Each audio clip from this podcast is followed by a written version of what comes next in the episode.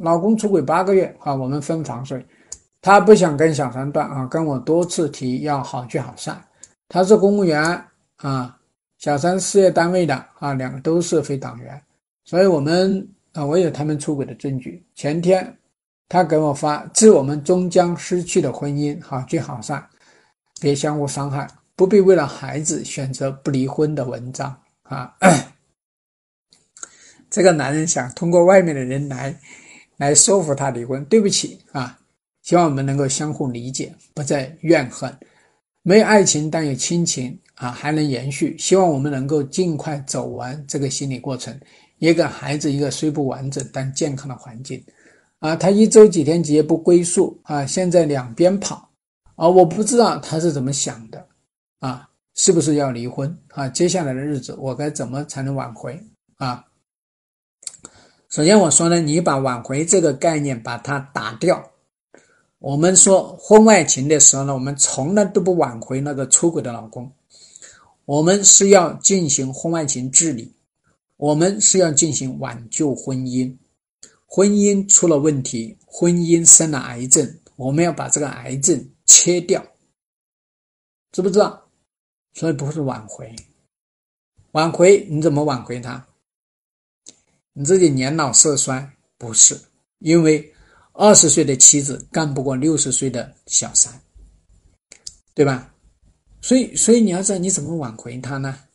我们不幽默吗？我们本来就不幽默啊，对不对？啊，小三是因为幽默吗？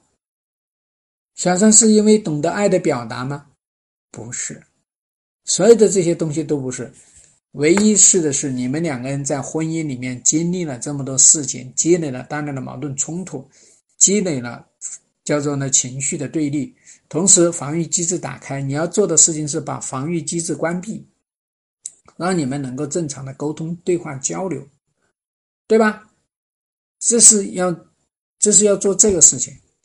那么同时，你可以看到呢，你老公说这我们终将失去了婚姻，然后呢又来两边跑，按理说你。你已经治了，我们终将失去了婚姻，那就应该采取坚决的行为啊，那就是我不两边跑啊，我不回家呀，反正你到外面睡三天，跟外面睡七天有一点区别是吧？